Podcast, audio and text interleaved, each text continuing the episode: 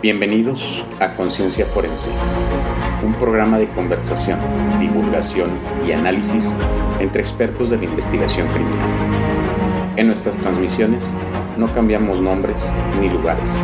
Las historias narradas son reales, las opiniones claras y directas, y quizá se hieran algunas susceptibilidades.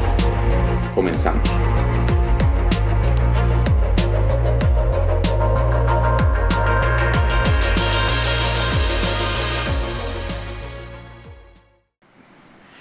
Pues qué tal, buenos días y bienvenidos a una nueva emisión de Conciencia Forense, donde como hemos dicho vamos a tratar cuestiones de análisis, de divulgación, vamos a conversar y hoy toca hablar de la tecnología y de los avances científicos en la investigación del crimen.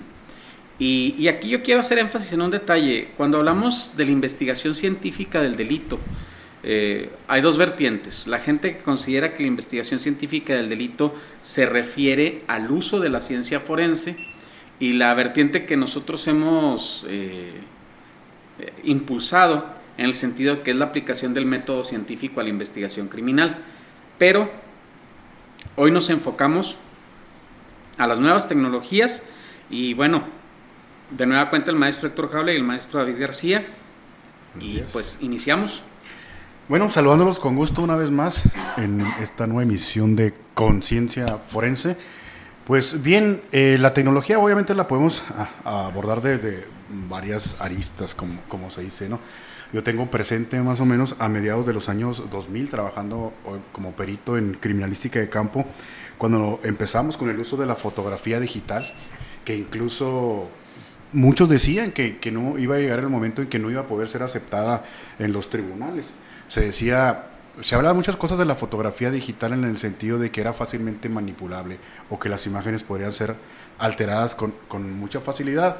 En ese tiempo, obviamente, usábamos el formato anterior a la fotografía digital, que era el, el formato de 35 milímetros, donde tenía, obviamente, no podíamos ver las, las fotografías en ocasiones al momento, sobre todo si teníamos una cámara meramente mecánica antes de, la llegada de las, que traían alguna combinación electrónica, donde al menos en la pantalla ya podríamos ver lo que tomábamos, teníamos que esperar a que esos rollos fotográficos fueran revelados, que normalmente había convenios de estudios de revelado con, la misma institución para poderlos tener en ocasiones con, determinada urgencia, pero en ocasiones nos dábamos cuenta que, bueno, cometíamos errores en, la toma de fotografías, cosa que ahora la, tecnología en la fijación del lugar nos ha permitido eh, aprender, corregir, retomar y ver en tiempo real lo que estamos haciendo. Y obviamente, y yo podría decir, afortunadamente, mucho de lo que se hablaba de que no iba a ser permitida la fotografía digital, afortunadamente vino a sustituir por completo el uso del otro tipo de formato en la fotografía para, para bien obviamente de, del trabajo profesional y es cierto también que las cámaras en un inicio pues eran muy básicas, que venían con una resolución, muy limitada y que tenía siguiendo eh, teniendo ventaja el formato anterior, al menos en la ampliación de la fotografía. Afortunadamente todo eso se sustituyó, la tecnología que tenemos ahora en el uso de cámaras pues ha reemplazado en gran medida todo el formato, realmente lo, lo vino a desplazar y los avances tecnológicos pues, han contribuido en gran medida a tener mejor calidad de imágenes, mejor eh, resoluciones también, mejores ampliaciones y el uso de formatos tan diversos como lo hemos visto en, el caso de nuestro compañero Héctor Howlett, la diversidad de, de, escenarios que puede captar con las variantes precisamente de este tipo de cámaras, donde ya podemos percibir un escenario de diferentes tipos o de diferentes formas. Sí, es, bien interesante cuando recién ingresamos eh, el maestro David y, un servidor. Buenas, buenas tardes a todos. Eh, bien, nos dieron nuestras primeras cámaras digitales, no sé si recuerdas, eran de 5 megapíxeles, creo, y eran unos floppy disk, que eran unos cartuchitos para los jóvenes que todavía no. Eran las Mavic de Sony. Las Sony y podías tomar, creo, 12 fotos, ¿no? 12 fotos que si ahorita las vemos, porque yo las tengo guardadas muchos eventos de aquel entonces, pues, tenías que traer como una caja de, discos, de, de floppies, y la calidad era pésima, pero era la última tecnología, la podías hacer de inmediato con consecuentemente pues ya fueron viendo las tecnologías y, quisimos tratar ese tema el día de hoy porque la tecnología ha sido una, una cuestión medular dentro de las ciencias forenses. El hecho de que estemos transmitiendo en vivo, estemos haciendo grabaciones simultáneas y estemos haciendo el uso de tecnologías en este momento, pues no era tan fácil o como muchos jóvenes tan difícil ahora tener que usar esos aparatos. Pues antes no había, antes era a ver qué salía ya en el rollo, en el revelado y a veces era un chasco, ¿no? Ver, ver esas tecnologías. Estamos hablando de las cámaras. Hay mucha tecnología que se ha, que se ha avanzado. Eh, ahora sí que nuestro maestro Sensei, él desde los 90 que platica sus historias, maestro Esparza, ahí en, en ese sentido, pues había cámaras y ahora hay teléfonos, ¿no? Ahora ya es fácil sacar un teléfono y tomar una fotografía con una calidad y especialización que no lo hubiéramos soñado en aquel entonces, ¿no, maestro? ¿Cómo olvidar esas mávicas de 5 megapíxeles? Se me hace que anda cerrado, se me hace que eran de 2. Eh, sobre todo porque me acuerdo del homicidio de la contadora y que tengo todas las fotos del asunto, pero todas granulosas, o sea, no podemos ni siquiera apreciar bien las lesiones, pero para el momento, o sea, andábamos nosotros... Eh, yo siempre he dicho, y, falta de modestia con respecto a ser chihuahuense, eh, lo del Chile Chilaco 880, ¿sí? De que el estado de Chihuahua siempre ha sido, o siempre hemos buscado ser eh, punta de lanza en muchos aspectos de los procesos de investigación criminal y forense. Y en aquel entonces, orgullosísimos andábamos. Nosotros éramos de los únicos que traíamos las mávicas de floppy. Y dirán ahorita los que nos escuchan los jóvenes que es un floppy. Sí, búsquenlo en Google. este, pero era, era lo, más moderno. Pero yo me acuerdo que también traían ustedes la de 35 milímetros diciendo, no vaya a ser la de malas y esta nos echa a perder todo. Eh, ¿Qué sucedía? Eh, como en esa ocasión que estábamos trabajando en la lluvia, acuérdense, en ese asunto en particular. Pero yo creo que nos ha tocado ver muchas cosas. Eh, eh, fuimos de las primeras, también de las primeras fiscalías en tener o en hacer el trabajo de investigación, llevarnos laptop, llevarnos impresoras a tomar declaraciones a, domicilio, que, que, no se acostumbra tanto. Este, presumir nuestros laboratorios móviles cuando los tuvimos, que teníamos hasta una, la unidad para necropsias móvil, que yo nunca vi que lo utilizara nadie, ¿verdad? Pero la teníamos que se recalentaban los generadores y ya dejaba de funcionar todo el equipo adentro. o sea, había fallas, porque pues es, lo principal. Siempre que hay tecnología y que, y que llega la tecnología por primera ocasión a un lugar, algo, algo va a fallar, porque son los ensayos. Y hemos visto mucho. Yo creo que a ustedes en ese aspecto, yo eh, en investigación criminal nosotros vemos el resultado del trabajo que ustedes hacen en el área pericial. Y ahí es donde se aprecia de primera mano el uso de la tecnología. No sé, eh, hay muchas cuestiones. Nosotros teníamos, ahora que dijiste de los noventas, teníamos nuestro primer laboratorio de genética eh, a finales de los noventas que nunca funcionó. O sea, que se, se hizo obsoleto el equipo, ahí instalado, medio guardado, medio, bueno, no medio, nunca funcional, porque no teníamos los protocolos para poder garantizar que esa evidencia que se iba a procesar era íntegra. Ese tema es bien interesante porque a veces los políticos o los jefes compran material sofisticado porque es una sugerencia de alguna otra forma de laboratorio o de alguna empresa que les dice, si compras este aparato o si adquieres este aparato con nosotros, te prometemos que vas a tener ese resultado. Pero no hay ni la capacitación ni la infraestructura para implementar dicho laboratorio. A veces se hacen promesas de campañas de que vamos a, descubrir el hilo negro con la tecnología y realmente si no tienes los operadores de ese sistema, eso pasó con el Crime Site, o sea, compraron esa, ese aparato tan caro que nunca se usó. El Crime Site era de 300 mil dólares, ¿no? Algo así. En un inicio era muy caro. Ahorita ha bajado de precio porque ya no es lo último. Ahorita ya el teléfono la trae la ya aplicación. Lo trae. Compras un lente y ya se lo Sí, de hecho ya ves el, lo que nos vendieron.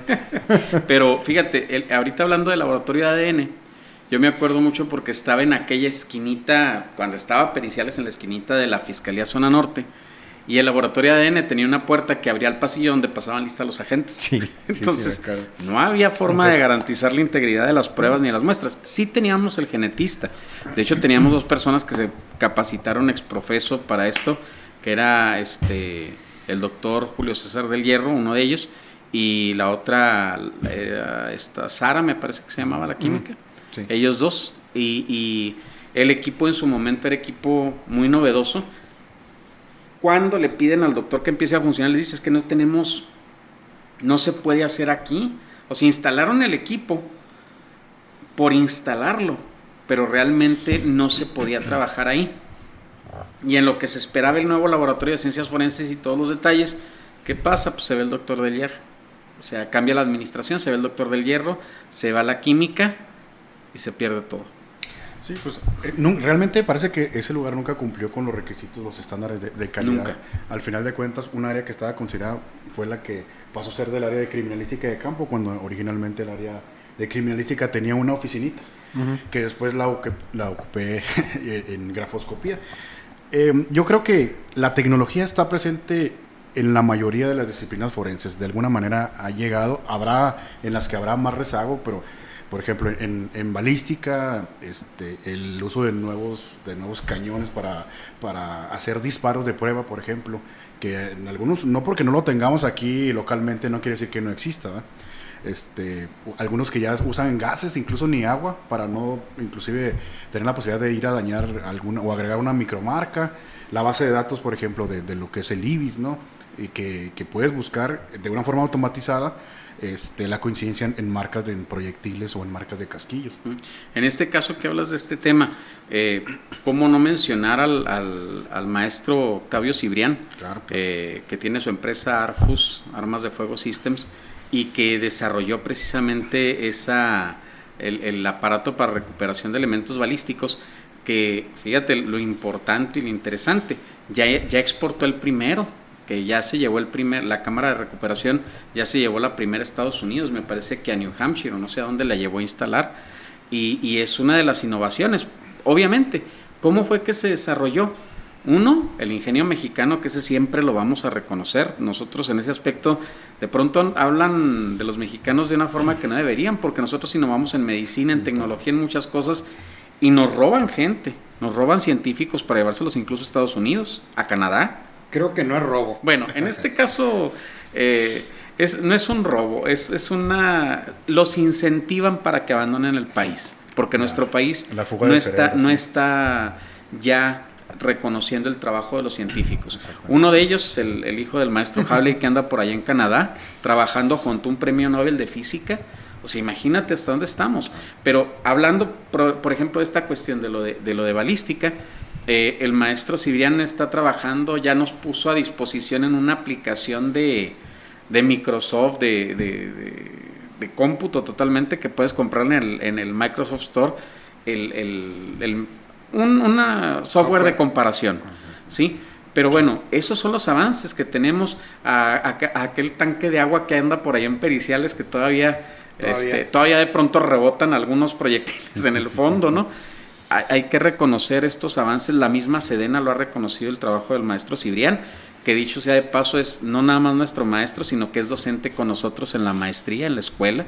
Y, y bueno, esto es a lo que nos referimos. Otra de las cosas que me llama la atención, tú tienes por ahí un kit de Smith y Wesson para los retratos hablados, en el que se van eh, superponiendo diapositivas con las características y cómo avanzamos ya a, los, al software. Así es. De hecho, en su momento fue también tecnología de, punta. porque trataban de, sustituir el, el dibujo a lápiz con acetatos de, vamos a decir, de fotografías de personas reales eh, para ir superponiendo el formal, al final formar un rostro. Obviamente si lo comparamos con ahora, vamos a decirlo, eh, uno de los más conocidos, el, el, Faces, ¿no? un programa de cómputo para hacer retratos hablados, los que diseña, los que diseña Sirchel, el con PhotoFit más Color, donde ya se incluye las características de toda la población o étnicas de, de todo el mundo, cosa que no hizo Faces cuando lo diseña únicamente pensaron en la población anglosajona y no servía para México, pero lo quisieron imponer en su tiempo, obviamente yo, yo platiqué mucho tiempo con el dibujante local y me decían, no, lo quisieran imponer para darle una vista más, más de, retrato a, de un dibujo y ni al final yo quedaba conforme con el resultado, ni la persona quien aportaba la información para describir el, rostro, tampoco. Pero era lo más que daba el sistema. Afortunadamente, allá por a principios de los 90, lo que es el Instituto de Investigaciones Antropológicas de la UNAM y en su momento la Procuraduría del Distrito Federal crearon lo que es el Caramex, precisamente. Hicieron un trabajo bastante amplio de, de desarrollo este, poblacional para tomar las fotografías muestras que al final de cuentas no es un sistema instalable, sino que aprovechar uno de los mejores editores de imágenes, que es el, Adobe Photoshop, para hacer un retrato, gracias a que este sistema permite trabajar con capas e ir creando un retrato de muy buena calidad al final de cuentas, con partes de rostros de la población mexicana, que es el Caramax. Y obviamente sigue siendo un avance tecnológico. es, es, bien interesante porque es cíclico lo que es la tecnología, como ha hecho mella en los procesos de investigación desde la creación de, este aparato tan, tan importante o este invento tan importante que es la, fotografía, que a, fin de cuentas estamos basándonos en ello. Lo curioso del caso es que en la historia de la fotografía va implícito la, la investigación criminal. ¿Por qué? Porque esas tecnologías aparte de que sirven para investigar, sirven para hacer fraudes y sirven para cometer crímenes. Entonces, en un principio la fotografía fue utilizada por los criminales tanto para hacer este, fraudes con, las fotografías fantasmas o también para plasmar una, un negocio lucrativo como pues el, la fotografía post-mortem, que se empezó a vender fotografías de cadáveres. Todo este tipo de fotografías fue utilizado eh, en diferentes ámbitos, tanto en el ámbito periodístico, esta tecnología, en el ámbito de investigación y en el ámbito médico, pero los criminales también supieron aprovechar y hasta la fecha tenemos que cada avance de tecnología es utilizada para las dos partes.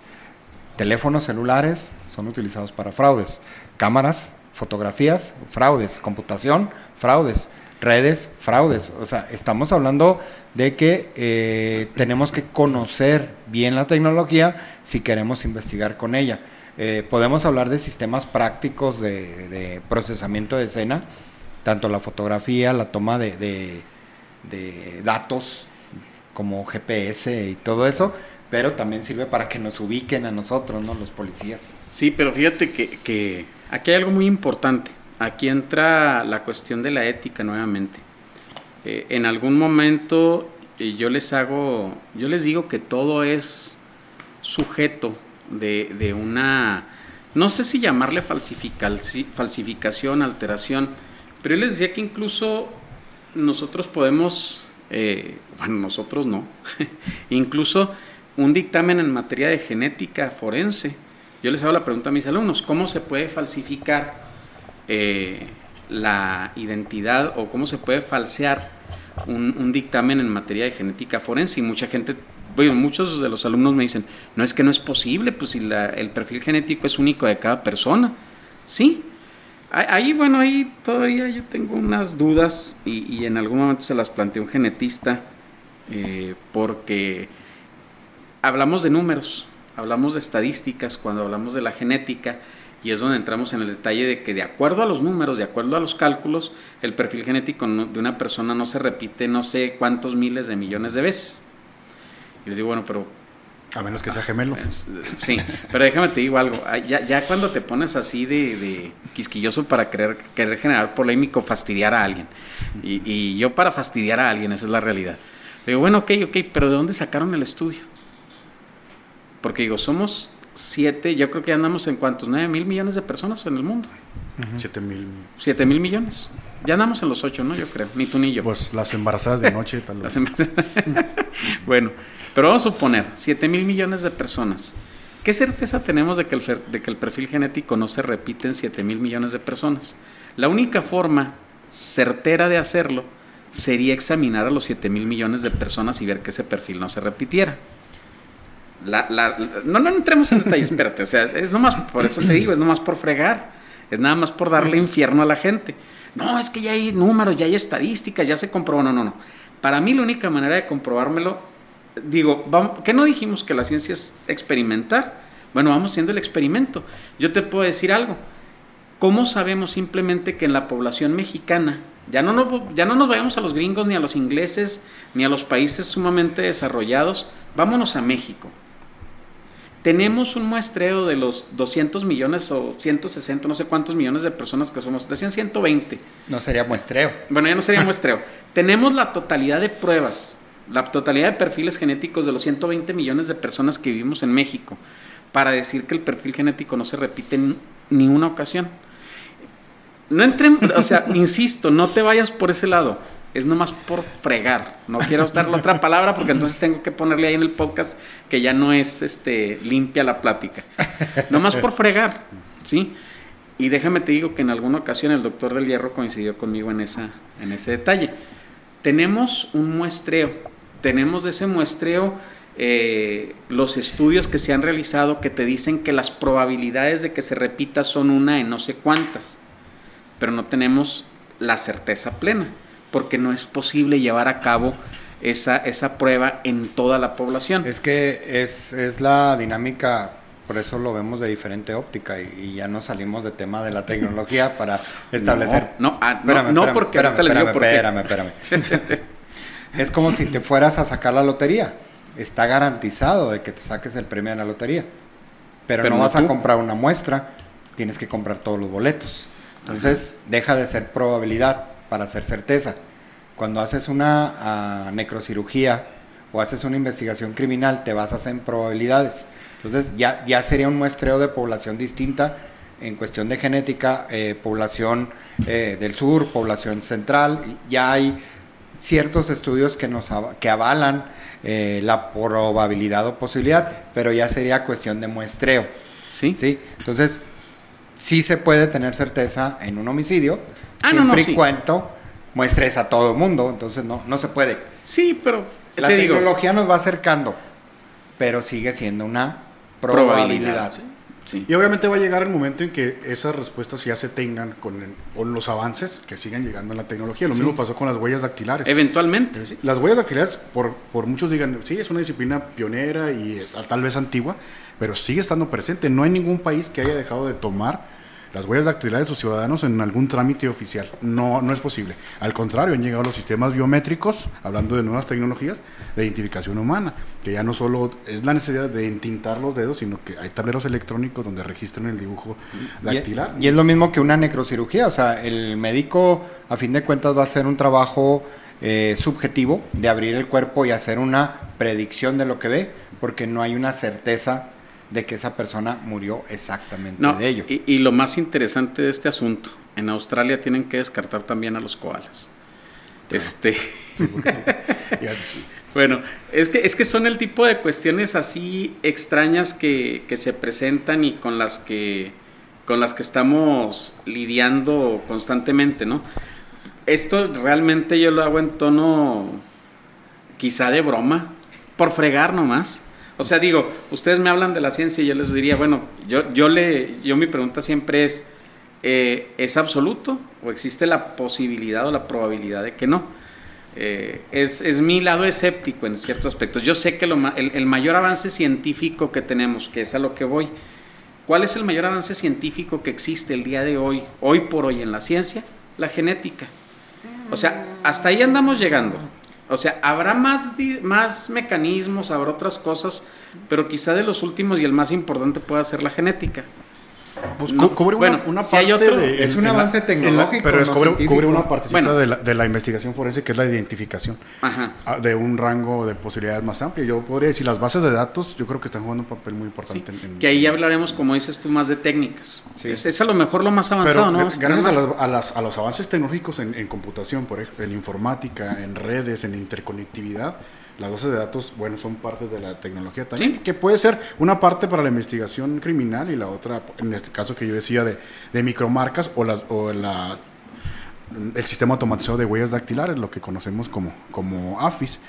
Yo quisiera, bueno, yo siempre digo, en esta parte me siento agradecido por vivir en una edad donde me tocó una transición, yo creo que a la edad que estamos nosotros, nos tocó precisamente es estar entre dos, vamos a decir, entre dos partes o épocas de la vida donde conocimos lo parte analógico y estamos viviendo la parte y, la era digital, y como amigos a Esparza le digo, a él le tocó en tres. A mí me la era de piedra y La- donde había que este, fijar con, con cincel y piedra. Este, No, no, entonces, bueno, a lo, lo que voy, cuan- cuando, te toca esta parte intermedia o conocer est- estas eh, eh, épocas, pues creo que mucho de la tecnología lo valoras. El poder abrir un celular y, poder capturar una muy buena fotografía de muy buena calidad, solamente presionando un botón, creo que, que es mucho, porque bueno, me ha tocado impartir clases a, jóvenes, muy jóvenes, de 18 a 20 y tantos, que no les tocó nada de la parte analógica, que nacieron ya teniendo un- un dispositivo celular con cámara, por ejemplo,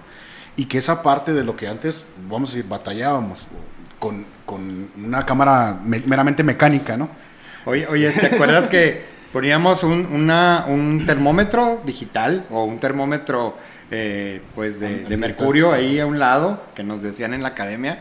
Eh, colocábamos, ¿qué más? El- la brújula, La brújula. un, un transportador.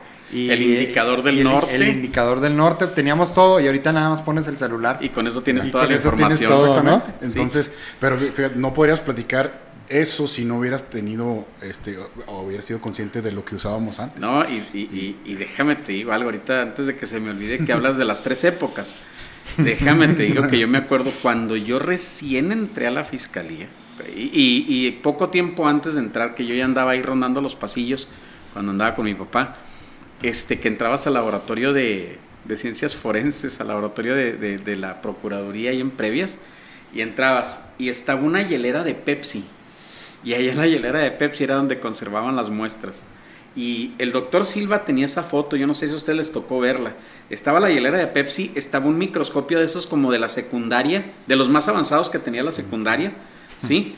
Este, el archivo de identificación criminal, aquel de los cajoncitos donde tenías que andar buscando todo, que ese me dio mucho coraje no saber dónde quedó. El Estaba en el, estaba en el, el fichero. En la bodega de la academia. academia. Sí, ahí está. Y está bien cuidado. Está, no, bien ya no, ya cuidado. no. Cuando no te llegó- garantizo desde Es hace que- 10 es que- 15. Cuando llegó otro jefe y a los servicios periciales, ya que estaban acá en, la- en el eje vial Juan Gabriel, pasó el área de identificación criminal, lo digo porque yo pertenecí un tiempo a esa, a esa área, es- eh, se trajo todos los archivos para acá y, y al final No, de cuentas... se los es llevaron. que di- digitalizaron todo para Sí. es- echar a andar el sistema ajá. AFIS. Eso Sí, fue en- Entonces ajá. se los llevaron a la academia. Originalmente se los llevaron a la bodega de las 5 de mayo. Sí, seguramente y luego se los llevaron a la O academia. se perdieron. Pero, vuelvo a lo mismo. A lo mejor ya no es útil, a lo mejor ya es obsoleto. Pero es algo que valdría la pena que estos estudiantes de criminología y criminalística vean para que se den cuenta de esa diferencia, de cómo se manejaba hace 30 años Sí. y cómo, o sea, déjenme les digo algo, estamos hablando de 30 años de... de Pero, pero fíjate, eh, quiero puntualizar eso bien, bien, dejarlo muy, muy, muy claro y si hay al- alguno de mis eh, estudiantes que esté escuchando esto y creo que estudiantes que no son de, mi, de, de mis clases entiendan eso, estamos cayendo en una etapa de ignorancia tecnológica. No saben usar muchas veces eh, los aparatos eh, que tienen a su disposición. Me ha tocado eh, conocer de, de mucha herramienta que puede tener el sistema de un teléfono celular que pueda ser óptimo para enlazar una transmisión, que pueda ser para transmitir, que pueda ser para analizar una fotografía, brújulas, este, cámaras que pueden hacer un acercamiento, tomar fotografía en la oscuridad.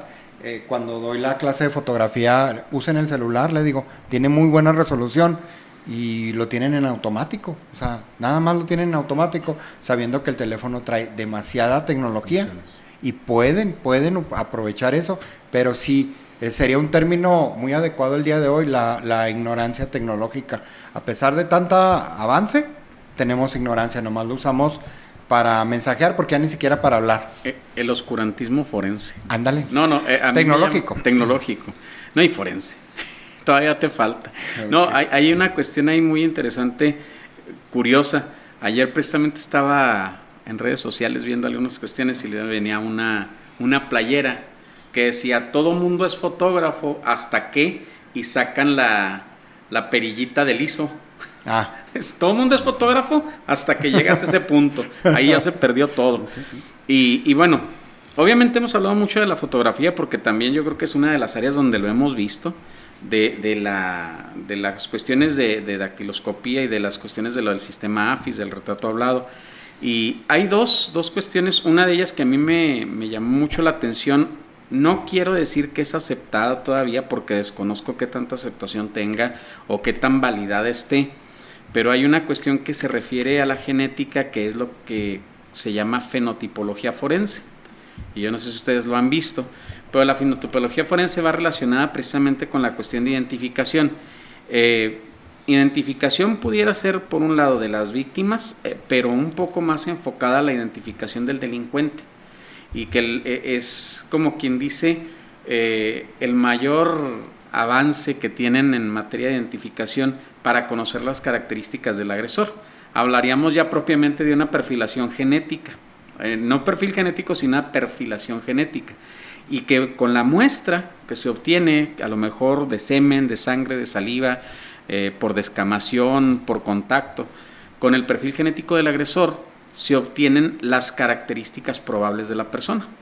O sea, pero no nada más el hecho de decir es de un masculino, sino que nos dan las probabilidades de su color de ojos, del color de piel, o sea, nos da una serie de características que reduce el número de personas de interés, por aquellos que no les gusta que hablemos del sospechosismo.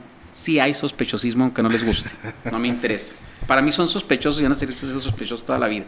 Los que nos oyen son pues, sospechosos. Pues, es que de hecho la información está en, nuestro código. Bueno, obviamente, al ser de la especie Homo sapiens, este, tenemos una gran coincidencia en la mayoría, pero hay una sección final que es nuestro número de serie, obviamente. Y sí, hay, y sí viene la información, el color de ojos y cuánta cosa, pero obviamente esos marcadores genéticos creo que empezaron con 4 y luego 8 y ya están en 16. O sea, va a llegar un momento en que sea lo suficiente como para que no solamente distingan del sexo este, y características muy específicas. En Estados Unidos ya hay algunos, algunas aplicaciones o, intentos de aplicar la finotipología para el retrato hablado. Eh, a mí me tocó ver por ahí una nota, un reportaje donde se estaba obteniendo un, retrato probable de la persona. Pero, pues desafortunadamente, por mucho que nos dé ahorita la, genética, va a haber características que no nos, o sea, van a ser varios retratos porque a lo mejor tiene la posibilidad de ser de ojos azules o de ojos verdes o, X, ¿no? Pero ya están trabajando en eso y ahorita la fenotipología forense hasta donde llega sí nos ayuda, o sea, ayuda a reducir el número de, de, personas de interés, el número de probables. Yo, yo por ejemplo, tengo muy claro, eh, a principios del año 2000, mis herramientas, mis primeras herramientas de trabajo eh, en un área, eh, había una cámara mecánica de, formato 35 milímetros, no tenía pantalla, era de marca Pentax y tenía una lentilla macro. Y en ese tiempo que me tocó analizar firmas y posteriormente huellas dactilares, hacíamos el uso de lupas que la lupa sigue siendo obviamente un símbolo muy representativo también de la criminalística y de cuenta hilos para poder analizar de manera directa a lo mejor una huella dactilar. Lo pongo porque el cambio ahora, por ejemplo, y me ha tocado incluso dejar la cámara para utilizar un celular que tenga buenas características para tomar, vamos a decir, una huella dactilar a una gran resolución que me permita ya no usar una, una lupa, sino yo puedo pasar esa fotografía o un monitor grande, inclusive un televisor, que me permita ver con claridad todas aquellas características específicas que se tienen que analizar, en este caso en, huellas dactilares o en, firmas eh, también. No, y de hecho a mí me tocó también, en, me tocó analizar, este, apoyar en análisis del video de una escena y lo mejor, o sea, dices tú, bueno, pues lo estoy viendo en una pantalla del celular, lo paso a una pantalla de 24, lo paso a una pantalla de 70 y bueno, ya, ya tienes una mejor... Pixele, como decimos, sin que se corte esa resolución y ya nos dé una imagen sucia, sino que sigue manteniendo una gran calidad. Podemos ya eh, hacer una ampliación panorámica, incluso de un panorámico. Y, y esos detalles, por ejemplo, que son muy de, de, mucho interés en huellas y en firmas, pues ahí se pueden observar con, con toda precisión. Eh, otra, otra cosa, antes de, brincar, por, hablando de, la fijación fotográfica, obviamente, y sé que algunos estados de la República han trabajado con, con un escáner de, escenario del crimen, lo que se llama, el, lo que era el PAN Scan, por ejemplo, que después, no sé si esa, esa tecnología la, adquirió una empresa Faro, Faro, pero ya están trabajando con, con eso, donde a través de, de, información láser, por ejemplo, se hace un escaneo, un barrido completo del escenario para poderlo pasar obviamente un software y hacer una representación infográfica en tercera dimensión, claro que es, tecnología de punta. E incluso, obviamente, y esto lo vi en, una información, creo que Argentina está trabajando ya con, con tecnología oleográfica. Está haciendo la combinación de la infografía con la oleografía. Y el plan que se tiene, no sé si lo han llevado a cabo, es a este, en los mismos eh, juzgados donde están los jueces, eh, haya algunas habitaciones grandes y, usen la tecnología oleográfica al ponerse lentes y van a ir caminando sobre lo que para ellos se les va a mostrar un escenario del delito. Sabes que eh, ya, ya quedó obsoleto esa, esa tecnología. Ahora sí que hay una app para eso. Este, hay una Manfrotto, creo que se llama, la de ah, los. Ah, y hay una, hay, por ejemplo, puedes conseguir una, hasta cierto punto, una cámara muy económica. Esa del pan scan era de 13 mil, 15 mil dólares y esta te puedes conseguir una cámara de 500 dólares, que todavía es algo, pero no es tanto. Y con el software te acomoda, te dice, toma al centro de la, de la habitación la fotografía, la escanea, toma la fotografía, pero te la mide. Las, eh, las dimensiones de la habitación y la vas poniendo y el programa con su algoritmo te hace el el, escaneo de toda la propiedad. ¿Eso para qué sirve? No fue utilizado para, para ciencias forenses, más bien fue utilizado para vender casas ah, para bienes raíces. Bienes raíces y que hagas una, una caminata eh, en 3D de la, de la dinámica de, la casa para que la compres o la decoración. sin estar ahí, Sin estar ahí. Entonces, eso, a eso quería llegar. Me ha tocado juicios, la semana pasada me tocó un juicio donde se muestran las fotografías, pero para que las reciba por correo el Ministerio Público o las tenga digitalizadas por cuestión de memoria, se baja la, calidad. Y cuando se pasa en juicio, eh, todavía no tienen la visión del uso de tecnologías, donde el científico, el perito, en muchas de las ocasiones trae más marcado el ámbito, en el ámbito forense, el uso de tecnologías el Ministerio Público, el juez, no está todavía empapado en que nuevas tecnologías pueden ayudar mejor a procesar un diagnóstico de un juicio o de una responsabilidad o, eh, absolutoria, condenatoria, en el sentido de que si tienen un, un programa de esos donde el perito les diga, en vez de presentarles una serie fotográfica de 200 fotografías, les voy a presentar un mapa y ustedes van a ir caminando con, con esos lentes que utilizan los chavos que, usan el, el, ¿cómo es? el PlayStation o algo así. Realidad virtual. realidad virtual. O realidad aumentada. Sí, es la holografía. Si ya lo tenemos para los niños, ¿por qué no lo aplicamos en la Procuración de Justicia? No, y, y déjame te digo, simplemente, por ejemplo, en el caso del Faro, eh, estás hablando de escáneres que lo más económico son 25 mil dólares. Y, muchas fiscalías, eh, digo, incluso hasta por la delicadeza en el trato del equipo, pues realmente no lo ven como algo viable. Es muy bueno, o sea, sí. está muy padre. Esta otra tecnología que maneja Héctor, pues también es algo que se puede utilizar. Eh, y bueno, pues ahí vamos viendo cómo, cómo va avanzando. Como dices tú, de, la edad de piedra que, que me tocó ver a mí, a lo que, a lo que les tocó ver ustedes, que son dos épocas, y cómo, y cómo va avanzando también.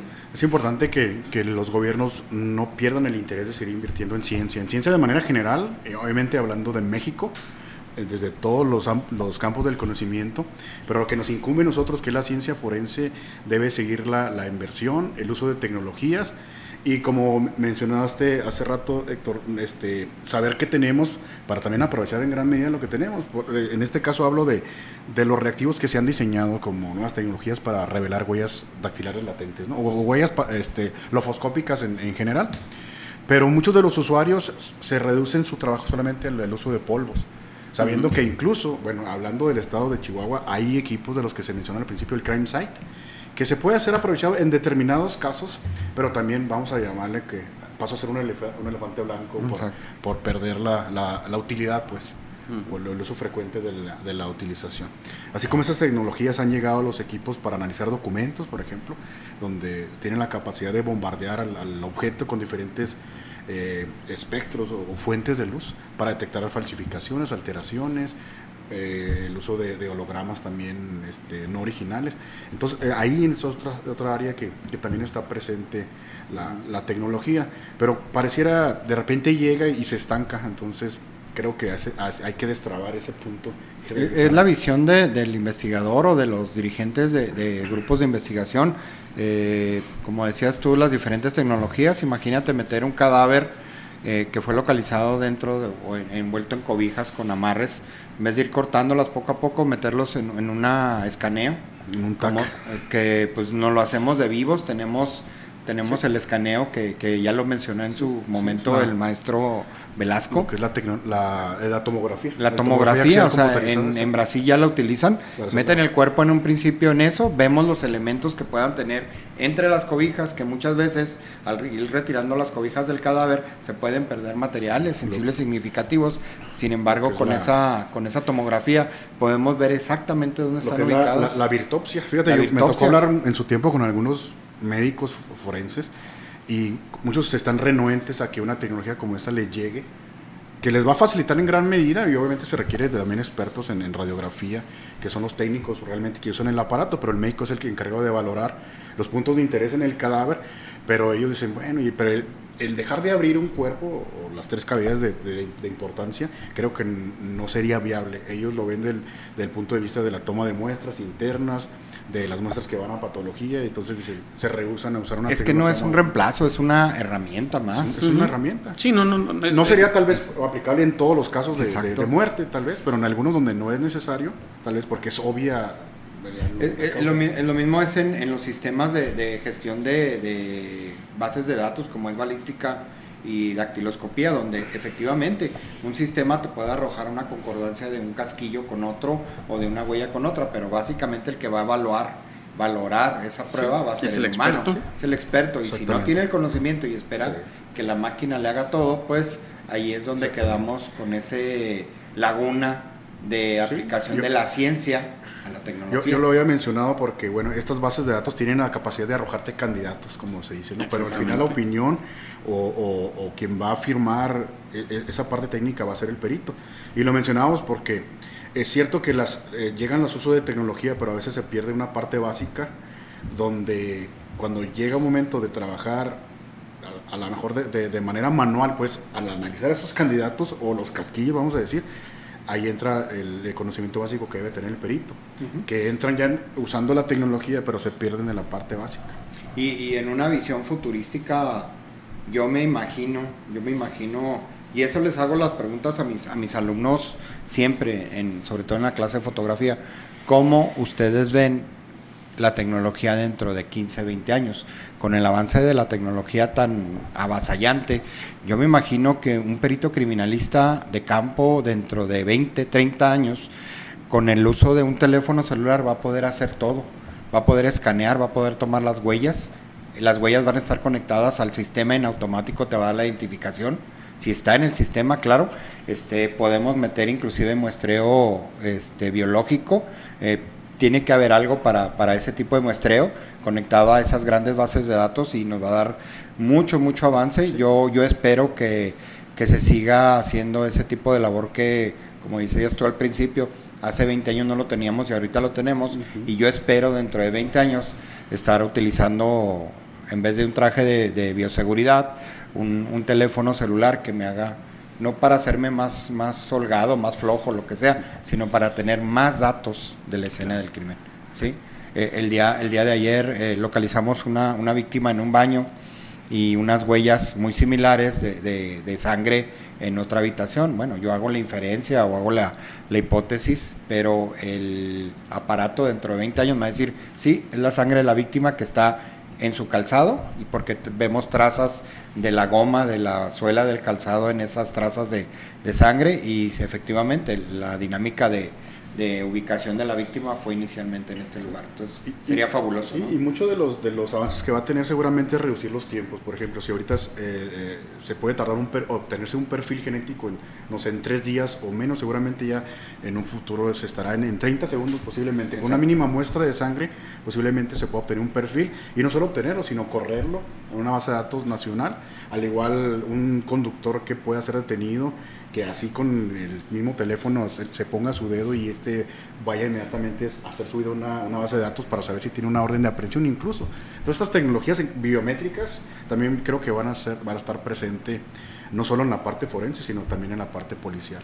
Sí. Sí, y otra de las cosas que también tenemos, y, y bueno, que todavía no la tenemos en México, que ha avanzado un poco más en Estados Unidos y que prácticamente de una manera muy periódica estamos viendo los resultados del trabajo que se hace en, genealogía forense, que se basa precisamente en estos, eh, en estas herramientas, podríamos decir, eh, de búsqueda de genealogía a través del perfil genético de las personas, que hay varios, varios equipos o varios kits que incluso se venden en los supermercados en Estados Unidos. Tú mismo te tomas tu hisopado, tomas la muestra, la envías y te están enviando información de quiénes son tus ascendientes, tus ancestros, ¿no? A ver hasta dónde puedes llegar. Eh, en Estados Unidos las, las agencias de aplicación de la ley encontraron la forma de cruzar la información que tienen ellos en, sus bases de datos de los perfiles genéticos de agresores, eh, donde hay perfiles genéticos de probables agresores, los comparan con estas bases de datos que son particulares a las que tú voluntariamente sometiste tu muestra y empieza a relacionar la parentela, ¿sí? Empieza a relacionar la parentela. Me viene a la mente un asunto muy interesante de Alaska, donde, sin mencionar nombres, una persona que se autoproclama el mejor investigador criminal o el mejor perfilador criminal del mundo y que vivió durante muchos años con la, con la hermana de una víctima de un caso que él estaba investigando. No sé qué tan ético sea esto, ¿verdad? Pero bueno, en este caso esta persona estuvo durante muchos años vinculada ahí, buscando supuestamente a la vez de que tenía contacto diario con la familia, por ser ya parte, por haberse enquistado ahí en la familia, este, ah, supuestamente seguía este, investigando el homicidio de esta joven eh, de apellido Wagen. Y ¿Qué es lo que pasa? Eh, recientemente, la Policía Estatal de Alaska anuncia que a través de genealogía forense logran la identificación del agresor. Después de no sé cuántos años de estar investigando, ahí el mejor investigador y perfilador criminal del mundo que nunca logró nada, este, ah, viene la genealogía forense y da la identidad de un sujeto que me parece que estaba en Oregon o en algún lado, va la policía estatal a confrontarlo para verificar la identidad de la persona, se queda la policía vigilando el lugar mientras van a obtener la orden de aprehensión y el sujeto se suicida. Pero ya se conoce la identidad a través de ese cruce de información que se dio con una base de datos genealógica. Genera un cierto número de personas, eh, no es preciso, este no es tan exacto como la genética que tenemos en el, en el laboratorio cuando tenemos con quién comparar, sino que aquí da la parentela. Aquí te dice, ¿sabes qué? Estos cuatro o cinco sujetos comparten ese perfil genético. No sé si sea por ADN mitocondrial, que es el que se transmite por la línea materna. No sé cómo es el mecanismo, ahí sí lo desconozco, no, no soy genetista ni estoy familiarizado con el sistema, pero te da la parentela. Entonces, una vez que obtienes esa información, buscas de estos cinco sujetos quién estuvo en la región y dieron con él.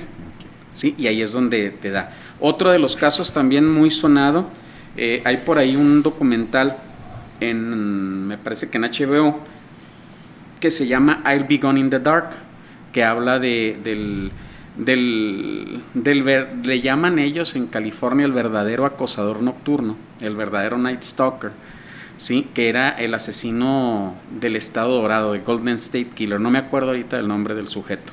¿sí?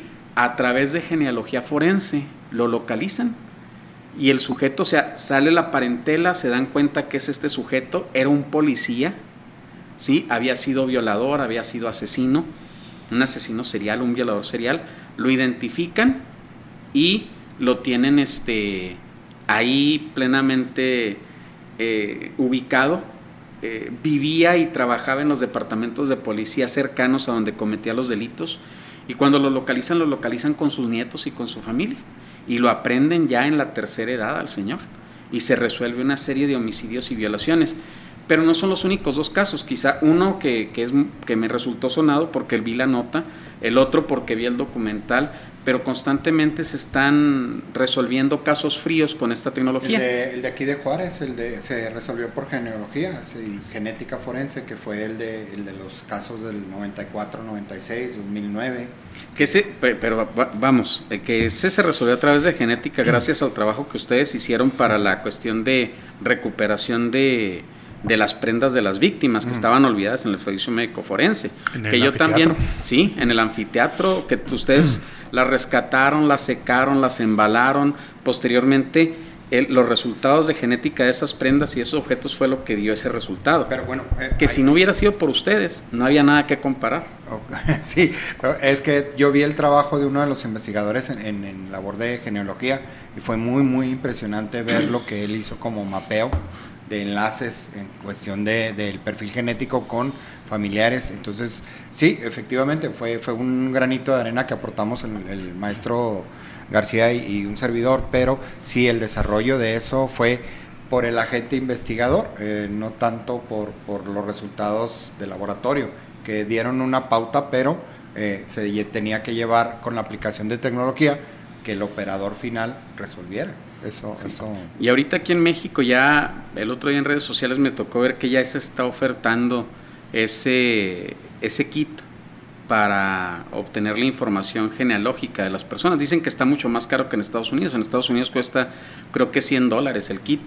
Este, aquí en México lo empezaron a ofertar. Ya hay algunas personas que lo están, este, eh, que lo han adquirido y que dicen que bueno, pues es muy caro, pero que quieren conocer. Mucho de esto yo creo que se hace por curiosidad, pero hay que ver eh, de pronto los mecanismos aquí con nosotros no son iguales que en Estados Unidos, habrá que ver cómo, va, cómo se va a poder acceder o si se va a poder hacer lo que hicieron los norteamericanos con, con esta base de datos aquí en México, que sería óptimo, porque imagínense que empecemos a resolver casos fríos con base a la investigación, a la información genética que las personas aportan sin saber, porque pues, realmente eso es la curiosidad. Y, y ahí es donde empieza a aparecer la parentela. Y, pues son de los avances que, estamos viendo. Yo veo en un futuro cercano una mayor interconectividad de bases de datos de información y sobre todo los datos biométricos, de, obviamente de todos nosotros. Eh, queramos o no, lo autoricemos o no, seguramente en un momento lo tendrán, si es que no lo tienen ya, porque nosotros donde quiera que configuramos un teléfono o algo, dejamos nuestras huellas, este, nuestro registro de voz, este, nuestro escaneo del iris, y toda esta información seguramente estará este, eh, configurada en una sola información donde esté nuestro perfil de ADN, nuestra huella vocal, nuestras huellas dactilares, palmares, nuestro registro del iris, que en medida eh, podrá venir a beneficiar la, investigación forense y la investigación policial también. Pregúntale al Sistema Nacional de Seguridad Pública. Exactamente. Que ellos tienen los de todos nosotros. Sí, y de hecho el día de ayer salió una nota que posiblemente se sabía que, que la información de línea, la base de datos de línea ya, ya fue vendida o la estaban vendiendo también. 2.5 millones creo la base de datos, donde están mm, todas nuestras huellas dactilares y nuestro registro incluso de, nuestra firma este, biométrica. O hablando de, lo que dejamos de hacer hace tiempo cuando era, era, el IFE, de nuestra huella que aparecía en nuestra credencial con tinta y nuestra firma eh, autógrafa directamente en la zona para ello. Hoy usamos tableros electrónicos y, y lápiz ópticos, lápiz para generar una firma que también está registrada, que también tiene características de identificación, al final de cuentas pues ahí nos vamos con, todo lo que es tecnología eh, en, las ciencias forenses, la, que se está aplicando y la que muy probablemente se vaya a aplicar en un futuro. Y bueno, yo lo he dicho, de pronto en los programas se van a ir susceptibilidades. que tengan muy, un excelente día. Gracias Héctor, gracias David. Gracias, gracias, este, a todos. Nos vemos en el próximo programa. Gracias.